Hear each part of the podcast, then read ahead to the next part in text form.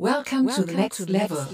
Willkommen bei Upgraded Humans, dem Podcast für Bio- und Bodyhacker über die Zukunft des Menschseins. And here is your host, Dr. Patrick Kramer.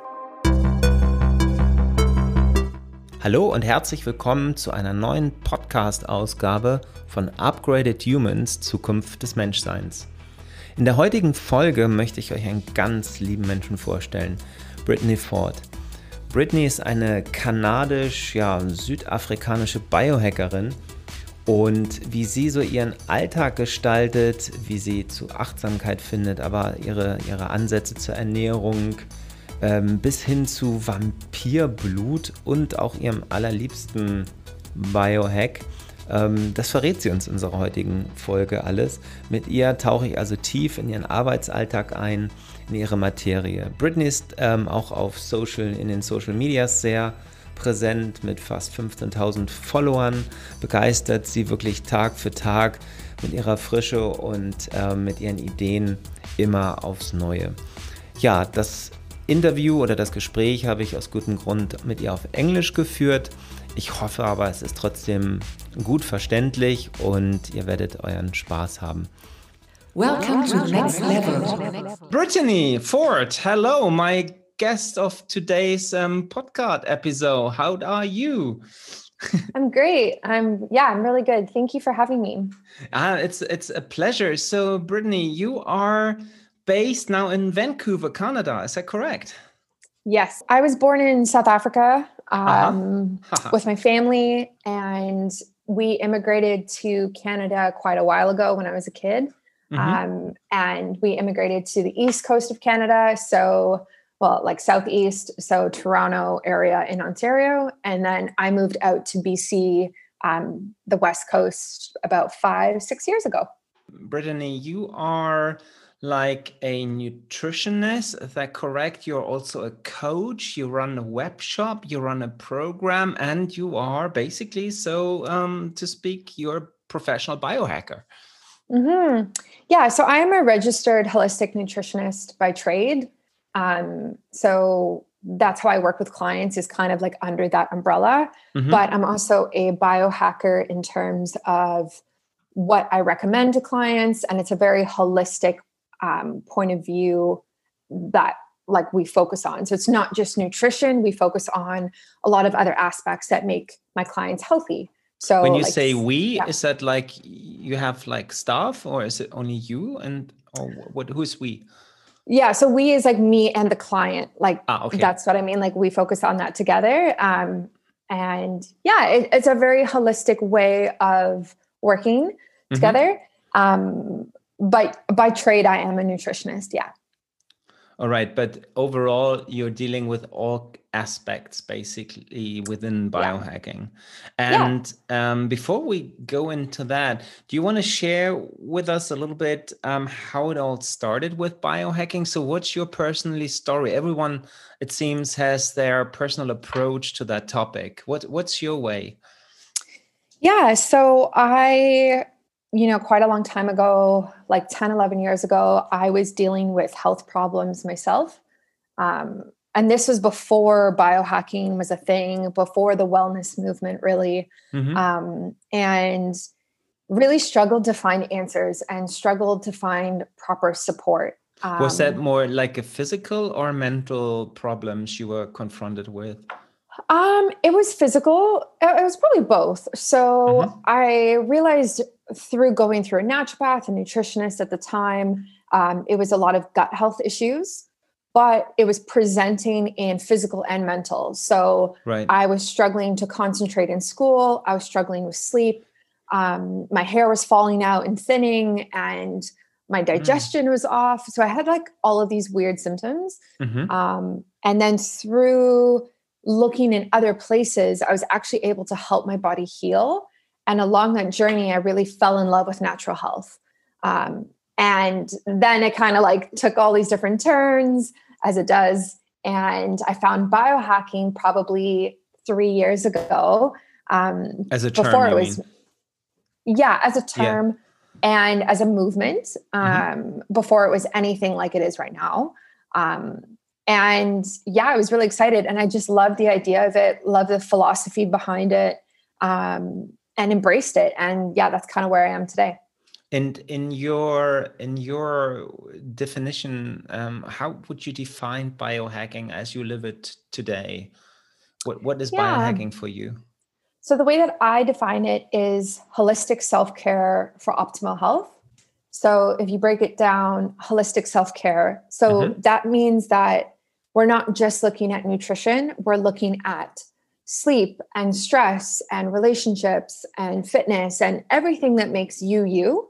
Mm-hmm. And then for optimal health is this idea of living in a healthier state, not normal health, but optimal health. Um, so everyone can kind of like become healthier, right?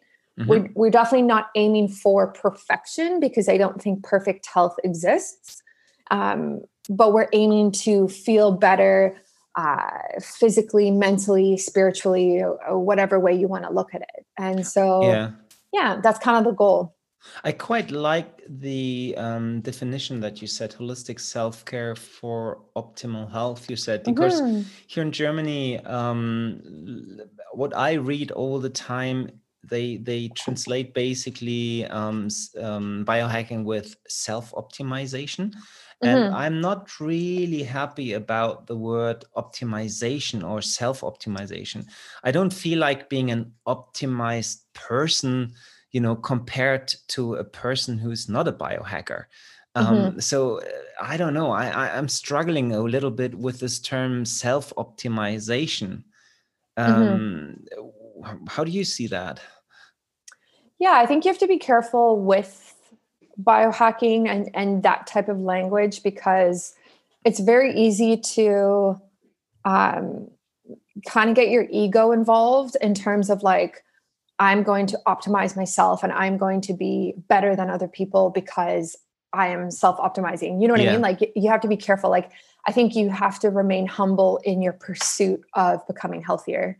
Right. Um, and some of the biggest figures that we look at in the biohacking space, like they don't necessarily portray that all the time, right? So it's it's you have to kind of just be careful because I think you can um, you can get swept up in it in mm-hmm. not the best way yeah and and also um it was a couple of days ago i had a, a conversation with a journalist and he was like going on and on and really asking me you know what are your routines and what are you doing and yeah. really like pushing um and at the end i quite of quite understood where he was um trying to get me um to it was more like so that at the end he could write something like oh that sounds so stressful you know what i mean and i kept mm. telling him for me biohacking is about doing something or experimenting a lot without being um, anxious or without any fear but experimenting with your body with biology with technology what does you good and what not and um, but not in a stressful way. You know i'm not like biohacking because i have to do and otherwise i'm not self-optimized. I think that's a totally wrong approach. Yeah. Yeah i would agree with that. It's um it's different for everybody right? So yeah. what works for you in your biohacking toolkit might not work for me. Um, there's a lot of differences between you and I, and there's a lot of differences between everybody. So right. I think we have to have this very like, okay, I read this article about biohacking your morning routine. Okay, but actually, how does that fit into my life? And how does that make sense for me on a very biological level, on a personal level? Um, yeah. And so you really have to personalize any recommendations and this is also i guess how you work with your with your clients right? To be to work on a really personal level. Yes of course of course. Like everyone's life is so different. Everyone's health is so different. Um, and everyone's goals are different too. Like some people want to lose 40 pounds and some people want to have better sleep. Like your recommendations are going to be so different for those two things. Um, and so it's very individualized and it's very personal.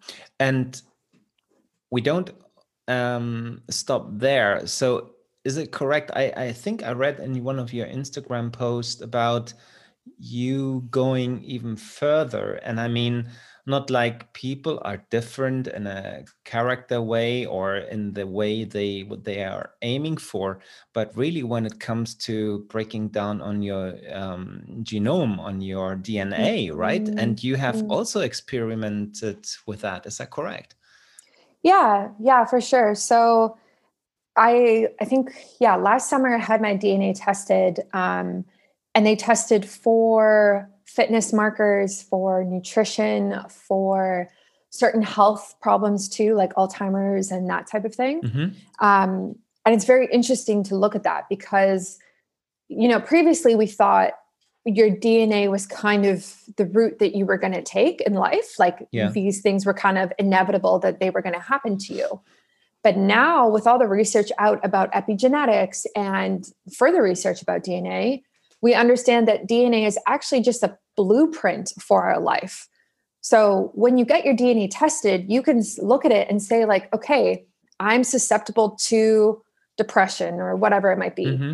Now that I know that, I can actually increase my awareness of things that actually might trigger me to feel depressed and I know that I'm more susceptible to it. So I need to be more sensitive to this in my life. Right. So you can kind of take it and and decide to not let those genes be expressed and not come come to fruition. So, um, yeah. And and you had some some um, surprising results there, or was mm-hmm. it basically stating what you already knew about yourself? No, no, no, no. I, I definitely had surprising results. So uh, something I found interesting was my protein needs. So I actually require more protein than the average um, person my age and my gender and, and that type of thing. Um, and I wouldn't have known that unless I got my DNA tested. Like I mm-hmm. wouldn't know that I need to, you know, every meal should have a decent amount of protein every single time, every snack, right? Like I would, how would you know that otherwise, really? Right. Um, so that's been very helpful. I've also, you know, my DNA showed that I actually don't do well with too much saturated fat. And when you're, you know, experimenting with keto or like these other, um, you know, diets and ways of eating, some of them are high fat now, right? So mm-hmm. then you get your DNA tested and it says, actually, like this might not be the best thing for you. So then you kind of right. tweak how you're eating because again, like you your genes are a blueprint. And so you can use that information to be more informed about decisions that you make. And when you work with your clients now on a nutritional um, level, do you also ask them to have their DNA tested before you really go into coaching them for the optimal nutrition? Yeah, I mean, I work with a company and I outsource that to them. Like, mm-hmm. if they want to get their DNA tested, it is really helpful. Um, another like service that I have provided or do provide is people get tested and then come to me after when they're not my clients because they get their results back, but they don't understand what to do with it. So okay. there's kind of this like miss, and it's same with like Viome, which is like a gut health test, right? Mm-hmm. You you get tested and you get this like 90 page report, and then you're like, okay, I don't understand this. I don't know what to do. Um, Jesus. Who can I who can I go to with this information to actually make it into actionable steps every day um, and implement it? And so I have people reaching out to me and being like, "Hey, can you review my results and kind of sum this up for me and make some recommendations?" And I'm like, "Sure, like that's I totally understand the reports and let's do it." So and, and these, I mean, biohacking for me is also about quantitative data and um, mm-hmm. as such an um, dna test is that really based on then quantifiable data or how how does it look like yeah i mean it, it is da- it is data right like you are quantifying yourself but with a dna test that you only do it once right your dna mm-hmm. is not going to change um, so it's actually kind of nice, right? Like if you do it, if you did it today, like you could refer back to it in 10 years and be like, this is still the same for me. Um, but my life stage is different, things are different. How can this be applicable now? Um, but things like Viome, when it's like a gut intelligence test and it's looking at bacteria in your gut, that changes every week, right? So yeah. it changes all the time. And and being aware of your your protein needs for instance um, mm. have you have you then changed your eating habits for yourself mm-hmm. and do you feel better now is i mean is that then the consequence yeah so like i in the morning whereas so before say i would have um, like coconut yogurt homemade granola and you know spirulina or bee mm-hmm. pollen put on top now i actually add a scoop of collagen protein to that or I add collagen to my bulletproof coffee. So it's always kind of like this idea of how can I increase the protein um, of my snack, of my food, whatever I'm eating. Yeah. Um, and yeah, I feel better. Like, uh, uh, you know, I, I feel more energized. Um, yeah, right. definitely. That, that's super cool. Do you have any other, or what, what are your favorite like biohack nutrition tips, recommendations for us here? Are there some secrets that you think you know might fit to most of the people yeah i mean i don't know if there's like secrets when it comes to nutrition sounds like better yeah i i you know i think with i think with nutrition it sounds so boring and lame but honestly like the basics really do work right like mm-hmm. staying away from packaged food buying fresh vegetables, fruit, high quality meat, high quality dairy if you eat dairy. Like really yeah. just like and staying local. and local, right? Like staying and local, yeah. Yeah. So I mean, there's a lot of diets out there. There's a lot of like intermittent fasting and keto and carnivore and like all sorts of things that you can do. Um, but I think the basics and like creating a foundation of whole food that comes from the earth that is not packaged, is not um, sprayed with pesticides and all sorts of things like that. Like if you can afford organic, is sure. better. Um, I really think that works time and time again. Yeah, I mean, I'm, I must agree. The, the the more I um, source basically my nutrition from really local farms here, seasonal, trying to avoid, uh, uh, or that's a that's a challenge I, am um, trying to do when going into a supermarket. Try to shop in a supermarket products that are not wrapped in plastic. I mean, mm-hmm. that is like a challenge. It's yeah. almost impossible these days.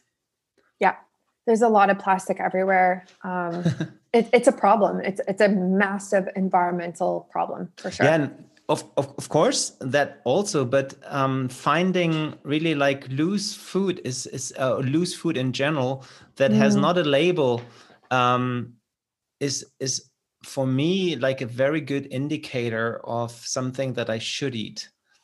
Yeah. You know what I mean? To to, yes. to make it as yeah. simple as possible. Mm-hmm. um, mm-hmm. if if a product has a long label with lots of lots of text on it it's almost certain not to be good for you yeah yeah well sticking to things that have like one ingredient right like yeah.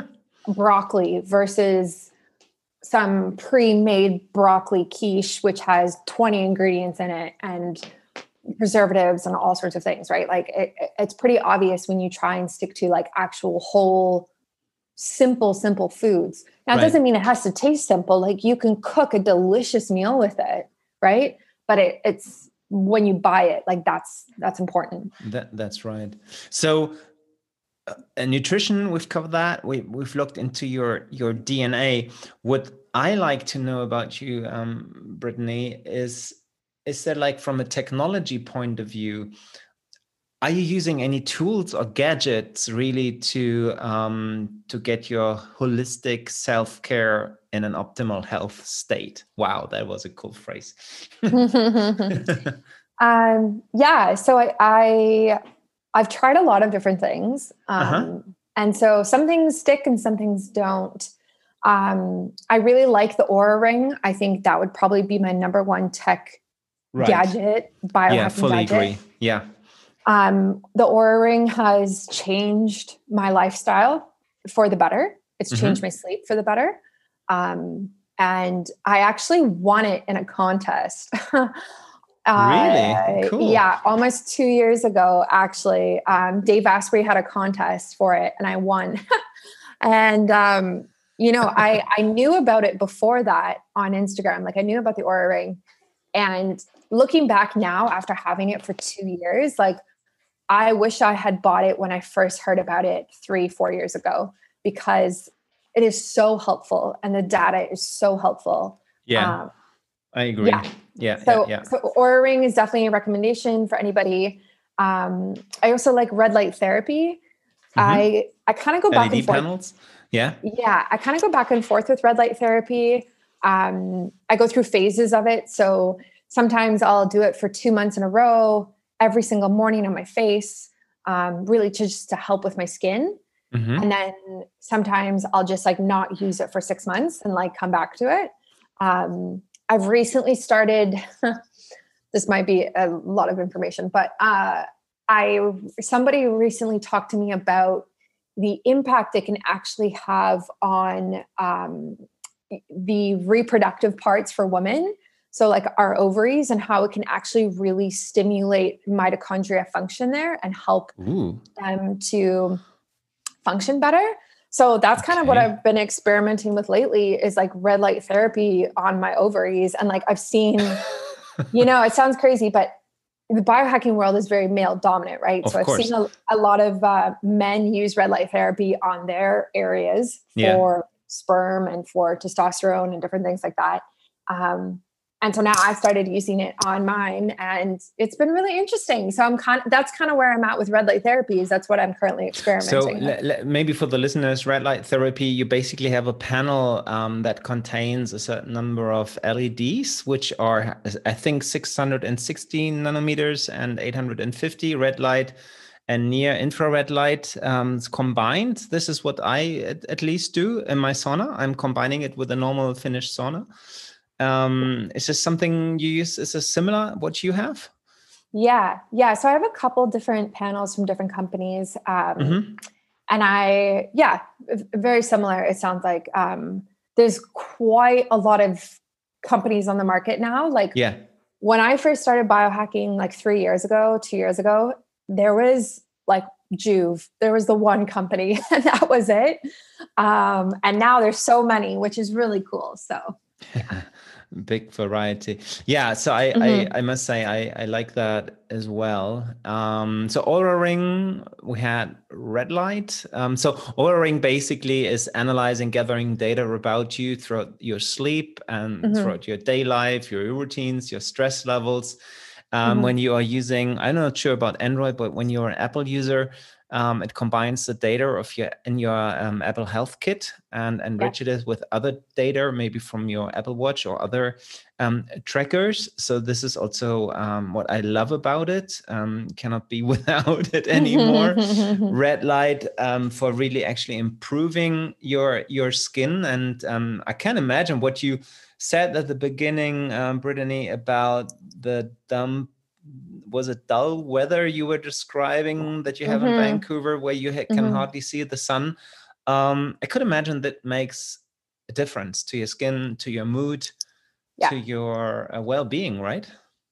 Yeah, yeah, it can definitely help with um, energy and feeling awake and kind of mimicking the sunlight, right? Like the sunrise in the morning, the sunset at night type of thing. Mm-hmm. Um, because it's hard. It's hard when you don't get a lot of sun in the, the climate that I live in, right? Like we're getting into longer days now, but before like January, December, like the sun was set setting by like 4 30 p.m. So it's right. really early.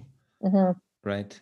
What else do you have on your list to share with um, us? yeah, so I have a little sauna, um, which I love. It's a one person tiny little sauna I bought online it's not infrared. Um, mm-hmm. When I have a house soon, I will like actually invest in a proper big sauna.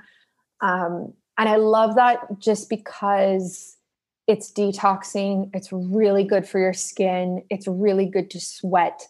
Um, and it's it's one of my favorite things I've ever bought actually. And it's it's fantastic. What's a yeah. one person sauna? So you just sit there in this tiny um, box, yeah. or how do I yeah. need to imagine? Basically, that? So if you think of like a like a chair, like a camping chair, right. it's basically that, and there's like this little tent around you, and your head sticks out, so you can only sit down. You can't oh, stand. Right. You can't lie anywhere. and then you just sit in this little sauna and it goes to about 140 degrees Fahrenheit. Fahrenheit? Yeah, Fahrenheit. Okay. Um, and it, yeah, like I will read during it. Mm. so- sorry about my next question, but can you can you send us a picture? Can you share a picture of you Yes. sitting there? Yes, your- I, I have. That's great. Every time I post it on Instagram on my stories, everyone laughs because all you can see is my head and then the rest is covered. So it looks hilarious. I Um, actually did that, but in the opposite way. So I'd had a um, cryo sauna where just my head sticks out, stuck, stuck, Oh. stick, stuck out by with uh, uh, 190 degrees Oh. Celsius. I don't know um, Fahrenheit, but um, you know, like uh, cold um, therapy. Yeah. So that's also, but you cannot do that at home because it's Yes. technically like not the same Yeah. as a heat sauna. yeah yeah i've been i've done cryotherapy before um and loved it loved loved it. I love cold ther- therapy in general though um Yeah. and i'm i'm trying to do it more often because i feel so much better after i do it. Um yeah that's really cool though. I need to have that picture, nevertheless. uh, okay i will i will send you a picture. Yeah so so cool. So um any other like gadgets or technology you use Yeah, I mean, what recently I'm just like looking around my house and thinking about what I have. Um, I have a oh, I just bought an I don't know if this counts as biohacking, but um, I just bought a scale for the first time, and it's like a like it's not AI, but it's like a scale that measures more than your weight. Mhm. So it does like body fat percentage, it does bone mass, it does like metabolic age, Right. it does all these different things Cool. which is really cool because I've never had one at home that does that. I've always like just measured things at the gym. So I like that because it's pretty like basic quantifying quantifying yourself, Mhm. but um it's really good as well just to kind of like be on top of that. So that's something I knew I just bought recently. Um and then I guess I have yeah, I have a lot of red lights in my house in general. So I bought um these lights that have different settings on them. So like Right. at nighttime, they only emit red light. So there's no blue light. Um, Mhm. And so my whole apartment at night kind of looks a little weird because it's red lit up only by red lights. Ooh. Um, so it's kind of yeah, it's it's very like I don't want to say it looks like a brothel, but it looks very like as long as no one rings the door.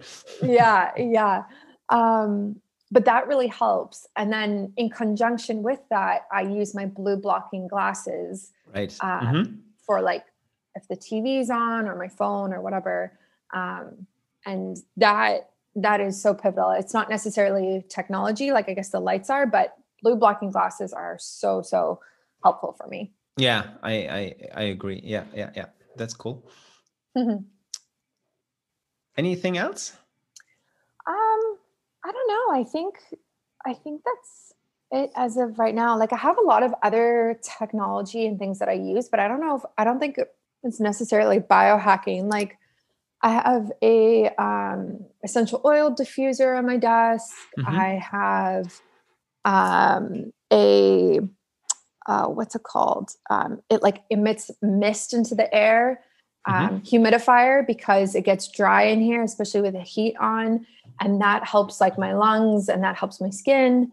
Um, I have lots of plants. I have crystals. I have like it's a very healthy apartment in general. So Ah, that sounds wonderful. And Mhm. um, d- would you say, or is there a too much when it comes to biohacking for you? Is there a certain like Mm. border you would not cross? How far do you go? Yeah. So I think there definitely is. Like, I think when I first started my biohacking journey, everything kind of felt overwhelming. Like, it just kind of, there seemed to be so many products and so much technology and so much to buy and do. Um, and I kind of just went at it like one thing at a time Mhm. so i think i think it's better um yeah i think it's better to not be overwhelmed by everything and just kind of start with small things but yeah there's definitely a line for me like like I don't know. I like body hacking. Like I, you know, I don't think that I would necessarily get into implants and that type of thing. Like it's just not um, my focus and not mm-hmm. where I would go. Um, but I think, yeah, there's still other biohacking things that I haven't done that I would like to do. Um, yeah yeah because um, of course my my background i'm more like a body hacker i'm mm-hmm. like coming from the te- more like a technology approach and digital transformation of life and um, so I'm, I'm also asked this question a lot by um, people who are like so scared about implants and mm. when i mm. tell them how how um, what's the English word like harmless um, they are, and we are very quickly then talking about so where, where's the limit? Um, how far would I personally go? And for me, you know, biohacking is yes, it's also about health and and um, yeah, know, good living and stuff, but biohacking necessarily for me is also about um, yeah bringing back basically technology subdermally under your skin or even hacking your dna or um, printing organs or extensions of your body with a 3d bioprinter and stuff like that so i think biohacking does not need to stop on the nice things um, mm-hmm. it could also be like really um, yeah getting into the dark field how i how i like to call it. Mm-hmm. um, it's all about experimenting. It's all about what you think um, is good for you what not. When it comes to dna hacking i'm like woo you know this is like for me my my personal um, limit what i would say where where i am feeling uncomfortable when it comes to that. Mm-hmm. yeah that makes sense yeah. So um, measuring and analyzing DNA, yes, but hacking it, oof. So um, yeah, but I know. Let's let's switch a little bit here again. I know from from a conversation we had before and some pictures I saw of you um, that there's one biohack in your life that you haven't mentioned. And for me personally, this is one of the best biohacks I've I, I can even think about. Any idea what I'm referring to? Oh my gosh, no. That's so funny. I don't know what you're I don't know what you're referring to. I think it's your dog. Oh, yeah. Isn't that? yeah, he's um yep, he's a lot of work, but yeah, he's but yeah. There you go. It it forces you to go outside at least 3 4 times a day. You need to mm-hmm. care about someone. It spends mm-hmm. lots of uh, joyness and and fun and you know all these things um, isn't yeah. that a good biohack? Yeah, no, it is. I I took him out for a nice walk this morning. We went for about an hour to the beach. Um, and yeah, it is like just like you said, like you get outside more. Um, but it's also just like taking care of something other than yourself. Yeah. And it awareness. really uh, yeah, awareness. Like it really helps with mental health because when you have a dog, like you they're not going to make you think about the past or worry about the future like you have to think about the present right now yeah. like yeah. taking the dog for a walk feeding the dog um, if the dog makes a mess cleaning it up like you're always brought back to the present moment and it's very easy to not do that in life so it's so good for mental health like yeah. yeah. it's great um, Brittany, before we, um, we, we, we finish, is there something like an unusual hack you'd like to share with us? Any unusual, hmm. um, nice gadget or app or thought you you have that you would say, "Hey guys, you know, check it out. Um, you might like it." Anything like that? Yeah, um, I mean, there's a lot that I could say here, but what's front of mind for me because I just booked my appointment this morning um, so something that if you, and I, I'm assuming you have access to this where you are, um, but something that if you have skin issues or are looking for um, helping your skin or you have scarring or you have acne or wrinkles mm-hmm. whatever lines um, something that i do is called prp um, and it stands for platelet rich plasma. So it's a treatment that you do in a clinic Mm-hmm. And basically, what they do is they take the blood from your arm, they spin it, and they separate your PRP from like your plasma from the rest of your blood.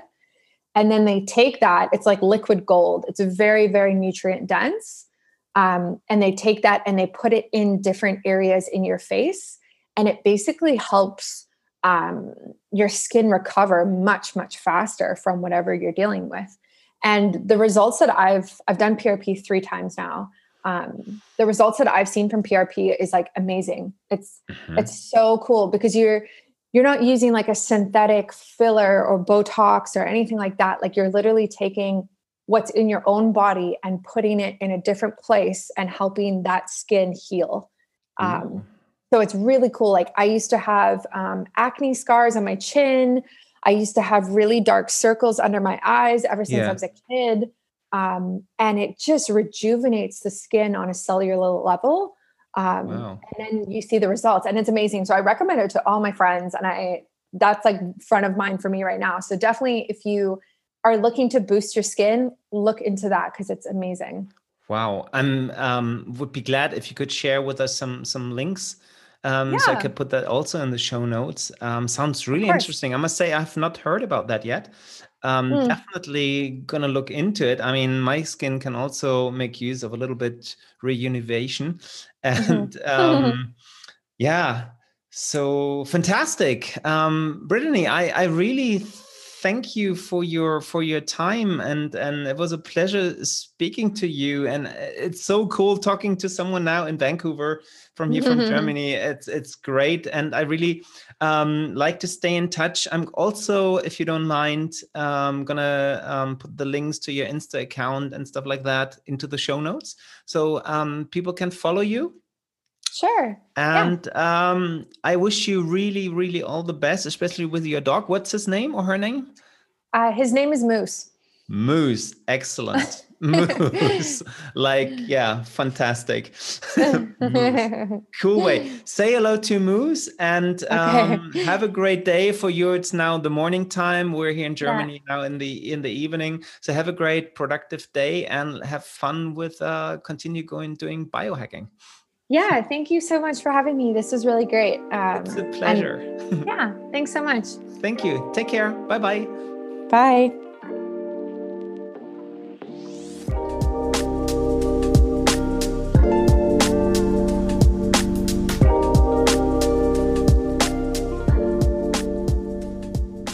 Das war eine weitere Folge von Upgraded Humans, Zukunft des Menschseins, wo ich euch Biohacker aus aller Welt vorstelle, ihre Ansätze, ihre Ansichten und ihre Vorgehensweisen, Wissenschaftler, Politiker, Transhumanisten und Menschen wie du und ich in dem Thema Upgrading. Ich hoffe, ihr hattet Spaß an der Folge und ähm, habt vielleicht Lust bekommen, das ein oder andere mal selbst auszuprobieren. Ihr wisst ja, viele der auch im, äh, in der Podcast-Folge besprochenen Artikel findet ihr auf digiwell.com. Schaut doch da einfach mal vorbei oder lasst einen Gruß da. Ich würde mich sehr freuen. In diesem Sinne, never stop hacking. Macht's gut und tschüss.